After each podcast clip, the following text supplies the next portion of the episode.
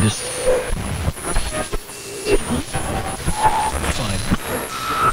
Por quê? Por quê? Que? Por quê? Por quê? Por quê? Por quê? Por quê? Por quê? Por quê? Por quê? Dipra PQP. Fala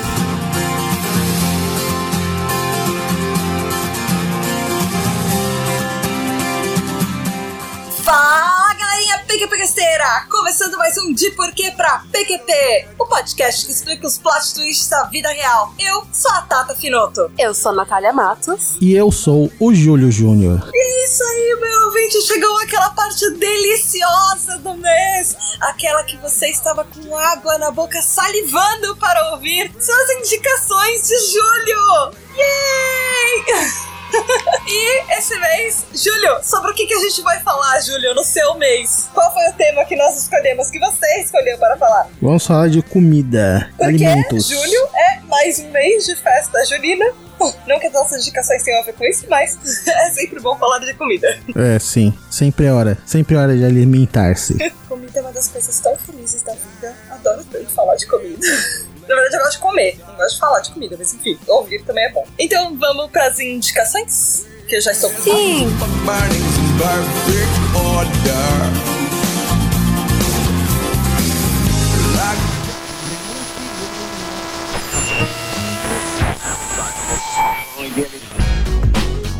Atenção ouvinte de podcast, temos um recado muito importante para você. A ABPOD, Associação Brasileira de Podcasters, em parceria inédita com a Rádio CBN, está realizando entre os dias 1 de julho e 15 de agosto de 2018 a quarta edição da Pod Pesquisa. Na edição deste ano, além de atualizar o perfil do público brasileiro de podcasts, a Pod Pesquisa vai levantar também o perfil dos produtores de podcast e dos ouvintes de rádio que ainda não conhecem podcast. Não se esqueça que o sucesso da pesquisa depende da participação do maior número possível de pessoas. Então, espalhe a notícia para todo mundo que você conhece e siga também o arroba Podpesquisa 2018 no Twitter. Acesse agora podpesquisa.com.br, preencha o questionário e participe dessa importante ação para um crescimento ainda maior do podcast no Brasil. Aaron, and she. Thousand dollars was.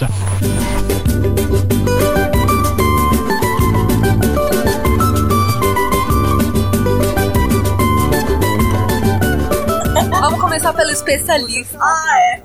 Pela expert do PQPQS. Então, eu trouxe alguma coisa, gente, no meu nível culinário. Assim, eu tenho habilidade zero, eu já queimei pipoca de micro-ondas, e esses são os meus níveis culinários, apesar de que doce eu faço muito bem. Mas eu trouxe alguma coisa que meio que me representa. É uma série relativamente nova da Netflix, que chama Nailed It, que eles traduziram pra Mandou Bem, que é exatamente aquela coisa do tipo, você assiste aqueles vídeos na internet e você fala, hum, eu vou recriar isso, vai ficar lindo, esse bolo de unicórnio maravilhoso, eu vou recriar. E aí você recria e o chifre tá torto, tá caindo, você não tem os ingredientes, aí você substitui, sei lá, açúcar por sal, sem querer. E algumas coisas erradas na cozinha acontecem. E esse seriado, ele é completamente diferente de todas as competições gastronômicas que você já viu, justamente por isso, porque ele não é tipo um Masterchef, um Cake Boss, não é alguma coisa assim que ai, as pessoas sabem cozinhar e eu nunca consegui, vou conseguir fazer isso na minha cozinha na minha casa. Eles pegam pessoas medianas, pessoas bem medíocres na cozinha, do tipo, olha, você acha que você sabe fritar um ovo? Você já errou fritando um ovo na sua vida? Quer tentar fazer um bolo aqui no programa e ganhar 10 mil dólares? Você pode vir, ele é aberto pra qualquer pessoa que seja mediano pra ruim na cozinha. E as pessoas tentam recriar algumas coisas maravilhosas que chefes fazem. E eles têm tempo na cozinha, tem duas fases de prova. Por programa são três competidores, a host, o chefe, que ele é co-host, e tem sempre um convidado. Geralmente é alguém que sabe, que entende de cozinha, que entende de bolos, essas coisas. Ele é voltado pra bolos e, e cookies e essas coisas que você faz mais voltada pra doce mesmo. Cupcakes. Cupcakes. Verdade. Assim, recentemente estreou a segunda temporada. Ele tem duas temporadas de seis episódios na primeira e sete episódios na segunda. A segunda temporada estreou dia 29 de junho. E eles têm entre 30 a 34 minutinhos cada episódio.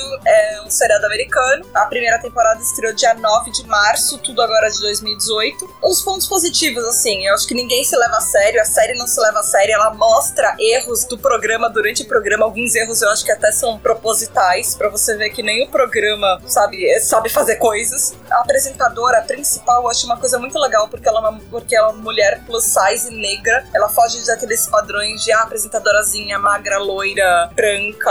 E ela foge bastante disso e ela é uma pessoa extremamente divertida. Ela é uma pessoa que não tem como você não gostar dela. O co-host é um chefe francês, assim. Eles não tem problemas de rir da sua cara e cuspir o seu bolo se, eles não se ele não estiver bom, por exemplo. Mas eles fazem isso de uma maneira. Eu não acho que eles tiram tanto sarro da pessoa, assim. A pessoa tira sarro dela mesma quando ela sabe que ela errou. Agora, os pontos negativos, assim, eu achei que uh, é uma competição. Ela podia melhorar, assim. Eles podiam fazer um episódio, por exemplo, pra os melhores de cada temporada se enfrentam. Não, são aquelas três pessoas que em cada episódio, depois você nunca mais vê- vai ver os competidores depois. Eu acho que eles podiam fazer alguma coisa que evolui, sei lá. E eu sinto falta um pouco de acompanhar essas pessoas, do desenvolvimento dos personagens e tudo. E talvez pode ser cansativo pra pessoas que querem fazer maratona. Júlia, Ana, vocês já assistiram a série? A Ana, eu sei que já assistiu antes de mim até. Eu assisti o primeiro episódio, mas eu achei. eu acho que a gente tava falando a respeito até. Tipo, eu não gosto muito de seriado que você usa pra meio, tipo, fazer sa- tirar sarro das pessoas que estão lá. E meio que, tipo, é exatamente isso. Você vai meio pra ser humilhado, assim. E a pessoa que menos se humilhou ganha o, o dinheiro.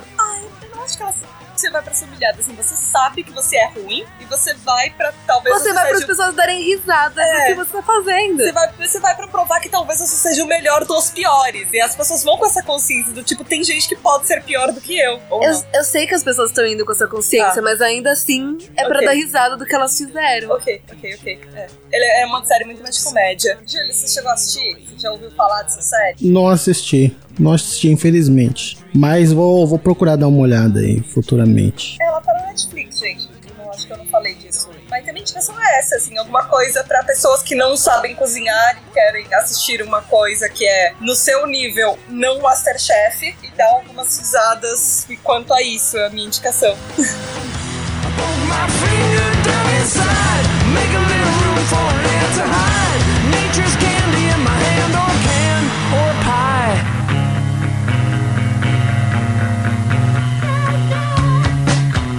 Ina, o que, que você trouxe pra gente? Você que trouxe alguma coisa um pouco mais séria do que eu nessas indicações gastronômicas. Eu acho que eu fui pro outro lado, assim.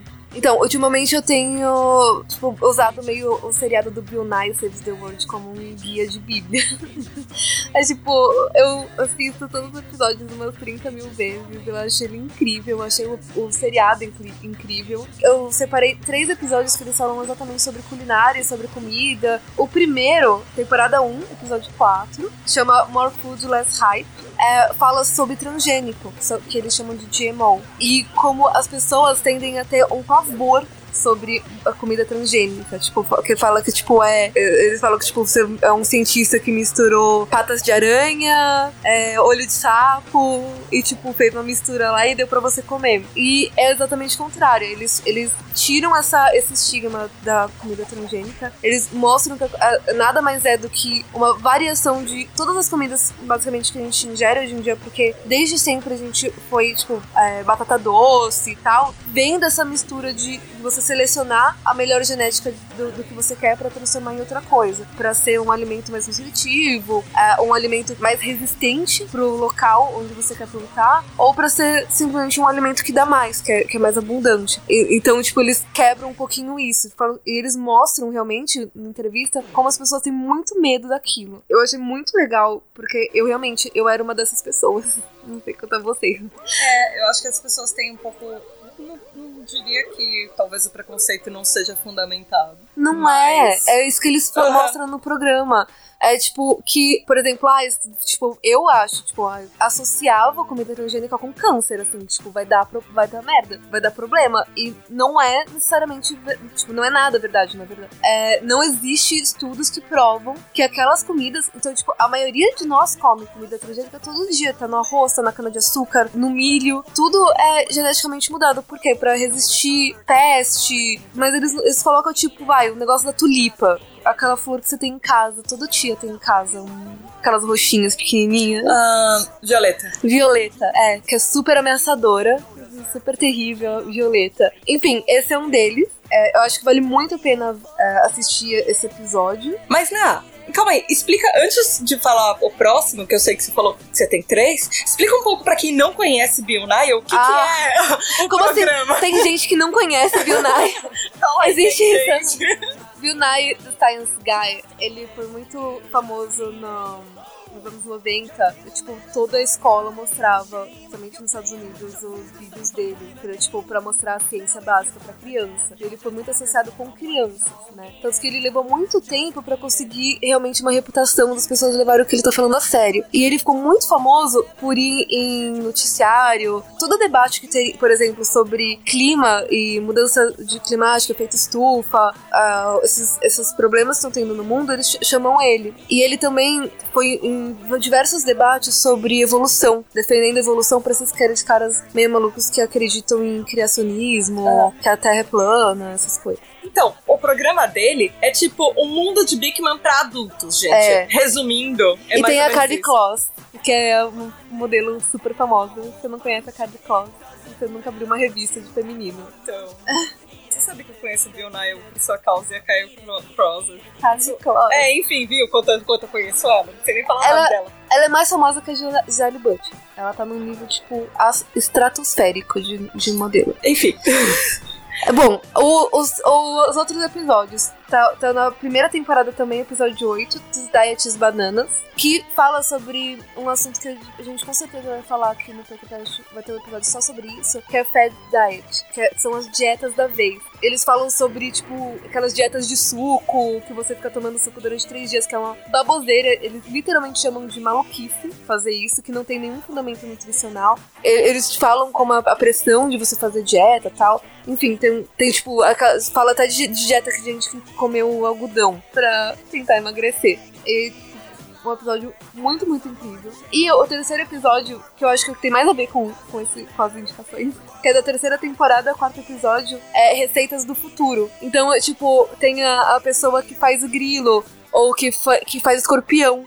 E aí é mó legal que ela explica que você, quando você é, cozinha o escorpião, o veneno é, perde o efeito porque é de proteína. E aí ele mostra, tipo, o cara de camarão, que é um camarão feito com alga. Então, é tipo, é coxa, é, é- é vegetariano, vegano total. E só que o, ele explica que, tipo, o camarão, ele se alimenta basicamente só de alga. Então você usa a alga pra fazer o camarão, que é- tem a mesma consistência, mesmo gosto, que é tipo, basicamente o camarão é uma alga andando. Que é aquele mesmo esquema do escargot, que o escargot você alimenta ele com o que você quer que ele tenha gosto. Tipo, Acho você é- alimenta ele com alface É, é mais do que isso, tipo, é é mais benigno que isso. Aham. Você não tá alimentando ninguém, você tá usando a alga e parece realmente o camarão, tem Ah. aquela coloração do camarão, Aham. o formato do camarão, fica com o formato do camarão e o gosto do camarão. E só que você não tá comendo ser É. vivo. Então, uma coisa que eu achei. Eu assisti esses episódios, e uma das coisas que eu achei mais interessante desse episódio, dessa lista, assim, esse daí é meu favorito, disparado. Eu gostei muito dos outros, mas esse. Eh, eles foram no Japão visitar umas fábricas de comida. Tipo, não fábrica de comida, mas fábrica, por exemplo, de alface. Alface, tomate. É, como eles criam em ambientes extremamente fechados e controlados, parecendo uma fábrica mesmo, eh, sem precisar de solo, sem precisar de terra. Ah, e eles usam 90% menos de água que uma fazenda normal. É. E isso é uma preocupação muito grande, porque a água é uma, é uma coisa finita, né? E como é que é, como é, por exemplo, vai ser a, a agricultura do futuro, que já acontece no Japão. É. Mas o que mais me apavorou nesse episódio, que mais me deixou, tipo, meu, é, desculpa falar palavrão mesmo sem inglês, tipo, mindfuck.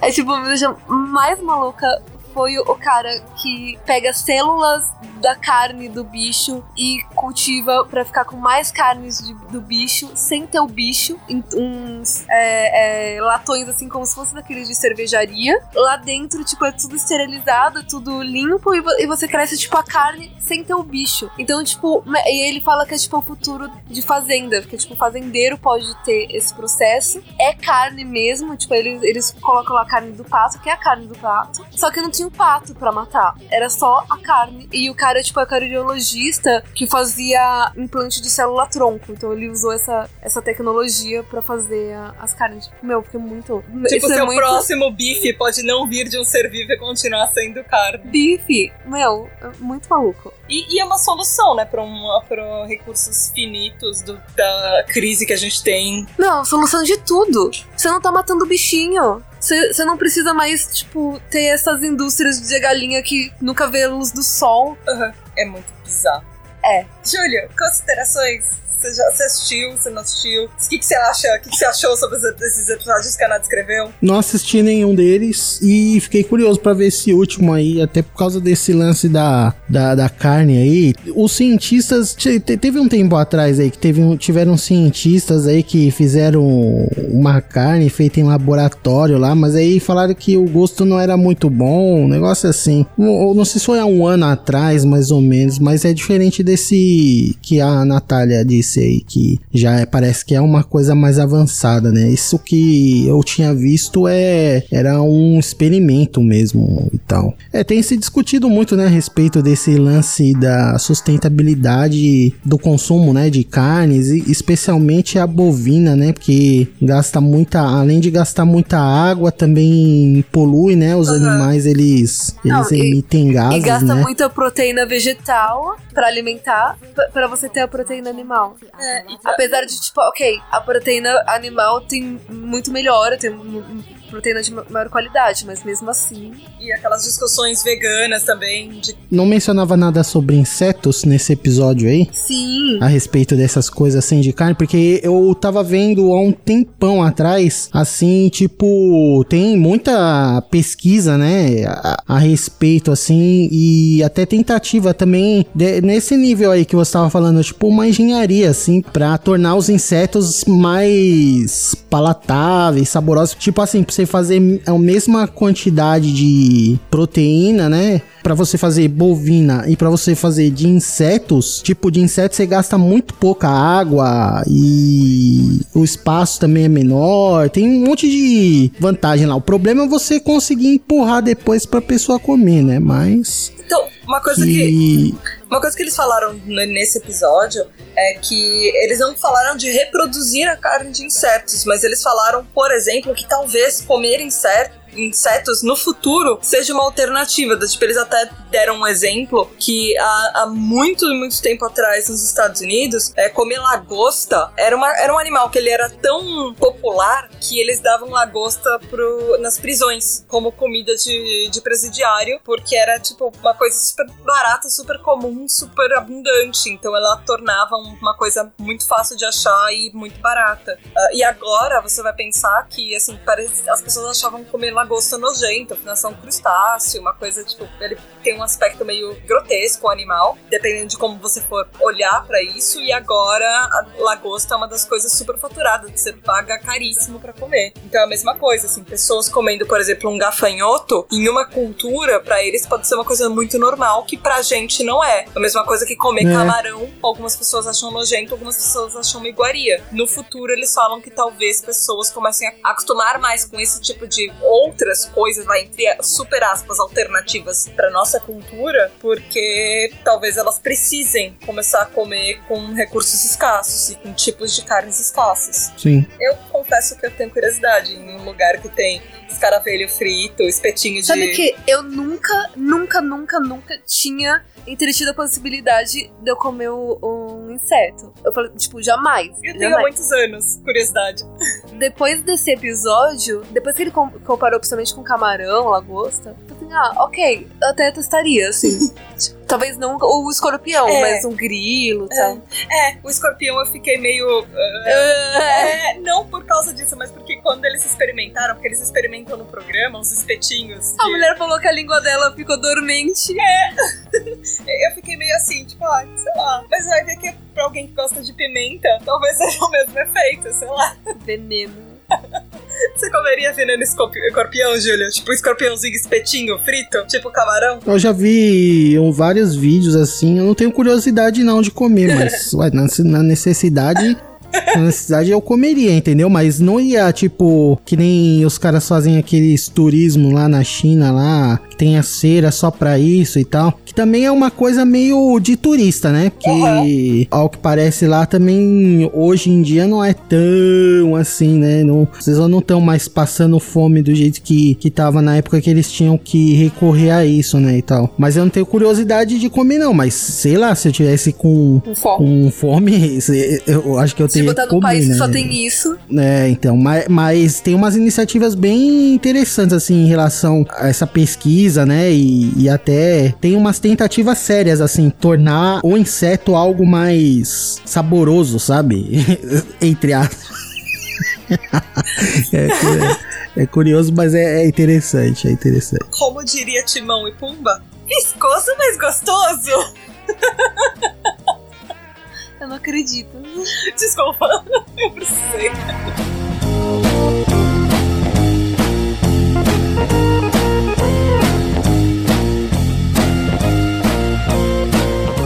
Júlio, conta pra gente a sua indicação. Pois é, a minha indicação, ela é uma indicação de lugar, né? Pra quem for de fora de São Paulo, aí, nossos ouvintes de todo o Brasil e do mundo. Essa é minha indicação aqui de São Paulo, mas quem for aqui de São Paulo mesmo vai conseguir visitar esse lugar com uma relativa facilidade aí. É um, uma indicação que também é meio que uma homenagem, vai, digamos assim, ao chefe aí, o Anthony Bourdain, que infelizmente, né, faleceu há algum tempo atrás aí, há um mês mais ou menos, vai, um mês e pouco, quando esse episódio tiver saído. Mas o que que acontece? O Anthony, quando ele viajava e fazia lá os seus programas, né, ele tinha vários programas diferentes, mas tinha um No, o no Reservation que eu achava muito legal. Também tinha um que ele passava tipo 48 horas, 24 horas, não, 24 horas numa cidade. E aí ele ia nos lugares assim que não, não eram comuns, entendeu? Que não era um lugar da moda. Posteriormente, talvez esses lugares passassem a ser da moda depois que ele passava e fazia a indicação deles. Mas e, e fazer tipo um lance meio de no tradicional, assim, numa coisa que não é tão turístico, né? E tal. E a minha indicação ela é justamente mais ou menos nesse sentido, né? É um lugar que é bem tradicional, é um, um restaurante assim simples, até certo ponto antiquado, uma culinária muito boa, né? Simples e bem saborosa, que chama Restaurante Ita, que fica no centro de São Paulo. A última vez que eu fui lá foi antes de acontecer aquela tragédia que aconteceu no edifício que tinha sido no passado aí, entre os, os vários proprietários do edifício foi o, a Receita Federal. Não, a Polícia Federal, né? E esse restaurante é perto, ele fica uma quadra antes. Quando ocorreu esse acidente, tipo, ficou interditada a rua, né? Mas agora não sei se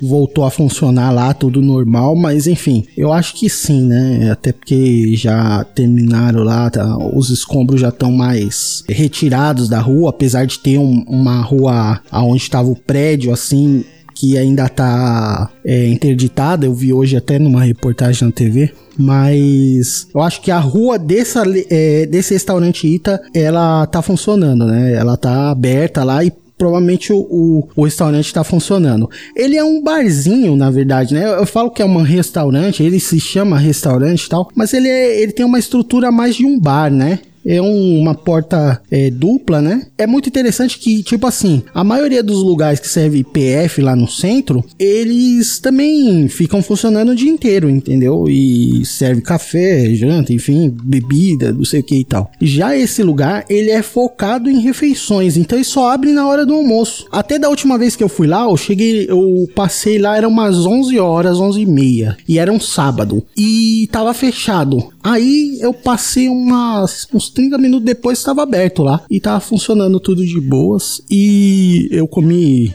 eu acho que foi um lombinho com fritas, né?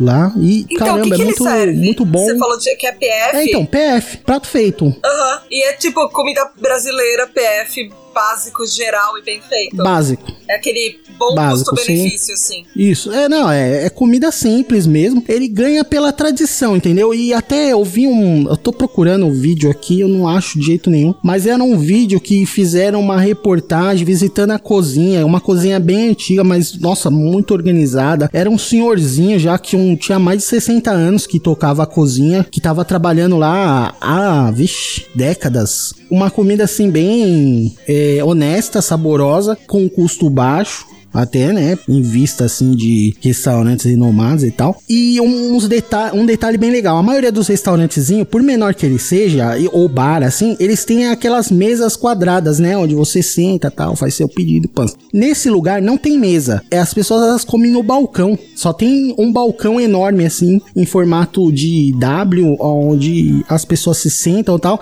E até hoje, tipo assim, hoje em dia os sistemas informatizados, né? do- qualquer bar tem lá que você vai lá e pança. Nesse lugar o cara faz a conta no lápis da, no, no, no balcão mesmo, sabe? Aí pega, fala quanto você tem que pagar, você paga e sai fora. Não aceita crédito, só débito. Tá bom, E, pelo menos ele caramba, aceita não- cartão, vai. Não, só, mas só débito. Ah, já é alguma coisa. Tem lugar que nem isso aceita. Aceita VR? Vale refeição? Eu não sei, não, não, não uso VR. Mas, mas enfim, não sei se aceita. É uma boa pergunta. Vá com o dinheirinho separado. e é melhor. Mas, cara, é muito legal. É, é baratíssima a comida. É uma comida simples, muito saborosa. Caramba, ele tá funcionando no mesmo lugar desde. Eu tô com uma reportagem aqui antiga da Folha. Que a reportagem é de 2013. A essa altura, em 2013, é, esse restaurante tava funcionando lá há 54 anos. Quer dizer, mais 5 anos são quase 60 anos de vida aí. Esse, esse restaurante. E, e é são os mesmos donos, os funcionários, a maioria tem vários velhos, assim, velhinhos, né? Que, que trabalham lá e tal. Da última vez que eu fui lá, no sábado, era o filho do dono que tava. Até tinha uns senhores lá. Eles têm uma clientela muito fiel, então o outro perguntou pro filho do dono lá, né, que tava tocando o negócio. Oi, cadê o seu pai? Não sei o que. Ah, ficou em casa hoje, que hoje não tem muito movimento, que é sábado e tal. Mas, cara, muito louco isso. É uma. E é bem no centro, isso que é muito louco. Que é bem no centro de São Paulo mesmo, assim, é do lado do Largo do Paissandu esse, esse lugar, entendeu? Aí se você for lá, você já aproveita, visita a galeria do rock, vai lá, almoça, vai depois, mais tarde, depois que tiver feito um passeio, vai ali na casa da mortadela, que é perto também. Aquela região é muito rica, assim, de, de lugares, assim, antigos e tradicionais, assim, de, de culinária. E tem até um crítico gastronômico, assim, que eu passei a seguir de, de um- uns dois anos pra cá, né? Eu tava vendo faz mais tempo até do que imaginava. Que ele mora ali no centro, né? E ele visita muito esses lugares aí. Tem uma série de vídeos que ele visita PF, barzinhos, esses lugares, assim, que não são tão, sei lá, renomados, mas com uma culinária bem saborosa. Enfim, eu indico esse restaurante Ita. Se você for lá, você vai ver que não tem. É praticamente uma coisa analógica completamente, exceto a. Pela maquininha lá de, de cartão. E outra coisa, eles não fazem pra viagem. Isso é, é também uma outra coisa curiosa, né? Eles estão muito na contramão de muita coisa e eles ainda sobrevivem, é isso, basicamente. É, não, e, e outra coisa, serve sopa, macarrão todos os dias da semana. Tipo, tem, eles têm um quadro lá que é só macarrão. Aí, espaguete é isso, aquilo, blá blá blá. E serve praticamente todos os dias da semana, entendeu? Tipo, velho, não existe mais isso. Sopa também, é difícil. Engraçado, né? Que em outros países é fácil. Você, tem países que é praticamente obrigatório você tomar uma sopa antes de fazer a sua refeição, né? E aqui no Brasil não tem essa tradição. Mas esse lugar, se você quiser, você pede lá. Sua sopinha tá lá no cardápio fixa. Interessante. Que É isso legal. aí, a minha indicação fica aí por. Fica, fica sendo esse restaurante Ita aí, que é bem no centrão. Vai estar um, um endereço exato lá na, na pauta e espero que vocês visitem. E a comida é boa, pode acreditar. Não é barato, mas aqui na Moca tem um, um restaurante chamado Hospedaria que ele faz exatamente refeições que faziam na, tipo, na época dos imigrantes tal, que vinham aqui pra Moca. Então eram são tipo pratos baseados naquelas. Então, tipo, meu, é tipo torta tal. Meu, tem um cardápio incrível. É pequenininho o lugar, mas é muito legal, chama Hospedaria. Se você quer esse feeling do roots, do- da história, podendo pagar no cartão de crédito, você pode ir na hospedaria. E outra coisa, tipo, se você for visitar São Paulo pra gastronomia e você tiver interessado também nessa parte histórica, no- do tiozinho que tem a, a- o restaurante há um zilhão de anos, a Moca é lotado desse. É, tipo, tem muitos clientes que tem essa mesmo feeling de tem até, tipo, por exemplo, o restaurante Cereja que acabou fechando quando o dono é, faleceu. Porque, tipo, vinha gente do, do interior pra vir por causa dele. Caramba. E, mas tem outros zilhões de restaurantes aqui na Moca que são assim, esse é tipo, você vê, tipo, a padaria Santa Branca mesmo tá fazendo 80 anos. Então tem bastante história. O curioso é que esse lugar, ele tá na contramão, entendeu? Mas ele, eu até valorizo pra caramba, acho mó legal essa história do, do desse restaurante aí que serve as comidas de imigrante. Já nunca fui, mas já li, já vi vídeos a respeito, vi o menu e tal, mas ele já é uma coisa mais de rebuscar, né, o passado. Por outro lado, por exemplo, a gente tem umas pizzarias bem antigas, por exemplo, aí nessa região da, da Zona Leste aí tem aquela Castelões, né? Que é uma São pizzaria Pedro. bem antiga que também ela é totalmente é, se- é, ao contrário também de tudo, mas o que que acontece lá é caríssimo pra você comer a pizza, tá ligado? E tem que ser no, no, no sistema da, da casa lá, lá também não aceita cartão, o bagulho é mó sinistro e tal. E a- o, ao contrário, tá ligado? Desse, desses portugueses aqui do, do Ita, é que o que? Que eles têm essa tradição, eles poderiam cobrar mais caro, mas você vai lá, é o preço de um PF que você vai comer, tipo, do outro lado da rua, em outro, em outro barzinho, entendeu? Só que não tem essa história toda, essa tradição e pá. Isso que é interessante. Eu, eu acho até. Eu, eu acho justo até que se eles cobrassem um pouco mais caro, talvez seria legal pra eles também, entendeu? Porque eles têm essa tradição, essa história e tal, é uma comida honesta, valeria. Se, se você quer ir pela história, né, também valeria. Eles cobrariam um pouco mais por causa disso. Mas não é isso que acontece nesse caso. É por isso que eu acho isso bem curioso, entendeu? Que até, por exemplo, tem lá o pernil do Estadão ali, que também é ali no centro. O Estadão, você vai lá, o preço do sanduíche, tudo bem, o sanduíche é enorme, Ah, ele é mas bem o preço tradicional, o dele... Estadão, verdade. É, então, e o preço dele é condizível com a tradição dele, entendeu? Ele não é tão barato, logicamente também não é um sanduíche caro, mas esse lugar aqui, esse Ita é perto da tradição e desse lance todo da história, pá. É muito barato, entendeu? Mas é, é bacana é, esse lance aí de, da cozinha antiga. Até é muito triste, né? Que tem muitos restaurantes assim que, principalmente italianos, cantinas ali na região da Bela Vista, que estão fechando, né, cara? Porque os negócios mais modernos, mais adequados até a- ao nível de exigência atual do cliente, né? Eles acabam suplantando esses. Essa coisa mais tradicional, mais tipo um negócio familiar, entendeu? Enfim. Que é que você trouxe? Arroz com feijão e um torresmo à milanesa, minha Teresa. Vamos almoçar, sentados na calçada, conversar sobre isso e aquilo. Então é isso aí, meu ouvinte. Se você vai fazer uma experiência científica com a sua comida, vai deixar todos os erros prévios que você tinha feito na cozinha de lado e vai colocar esse experimento no seu novo botecão tradicional e experimentar junto com uma coisa mais roots, deixa a gente saber como é que faz, Julião. Bom, depois de você provar todas essas delícias e também alimentar seus olhos com as séries aí que a, a Natália e a Tata indicaram, você envia suas opiniões e suas indicações no pqp.pqpcast.com. Ou você vai lá na página de Porquê pra PQP no Facebook e fala todas as receitas que você já errou com fotos, por favor, vamos trocar falhas para crescer juntos ou não. E no grupo ouvintes do PQPcast, lá no Facebook também. E conta outros seriados gastronômicos que você gosta. Se você já teve um sonho, sei lá, de participar do Masterchef. Se você gosta de Bill Nile e quais os seus episódios favoritos. Ou quais os botecões da sua cidade que você conhece são tão tradicionais quanto esse do Julião. Ou você pode ir no Twitter, no arroba underline PQPcast, ou no Instagram, no arroba PQPcast. No Instagram, pelo amor de Deus, gente, manda foto de tudo. Estamos aceitando fotos de comidas feias.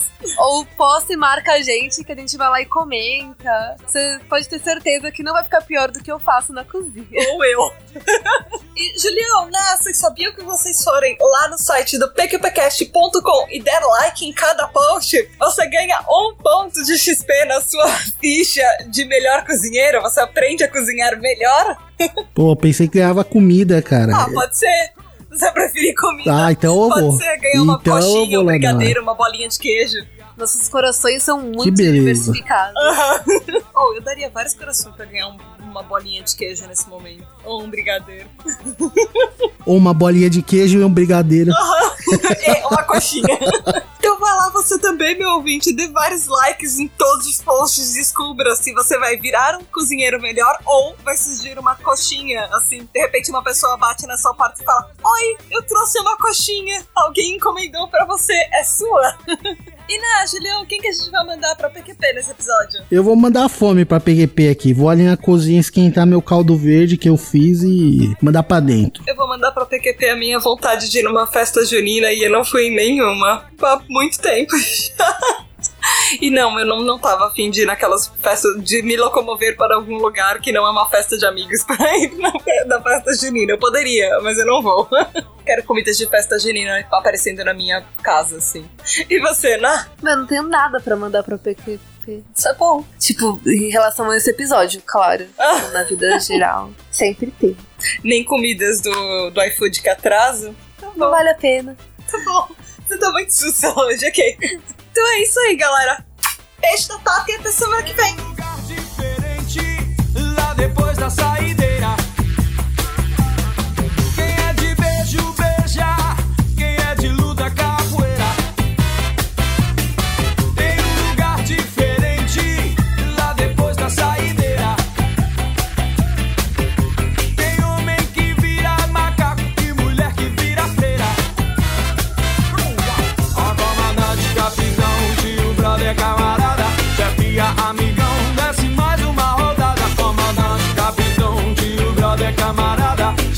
I'm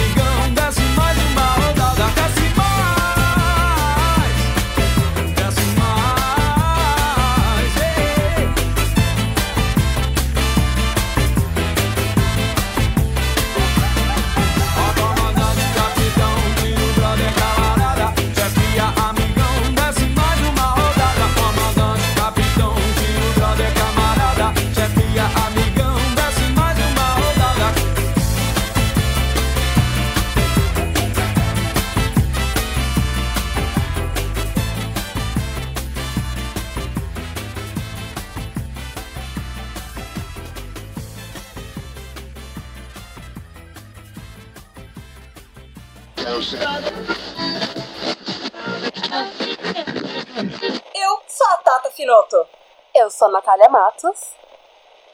E eu sou. Ai, caramba. E, e, e eu, eu não tô me sua ouvindo. Eu não tô me ouvindo, é que eu esqueci de pôr outro fone. Aí eu tô achando que eu não tô falando nada. Tá gravando, relaxa. Deixa eu baixar aqui o, a captação. Caramba, tá.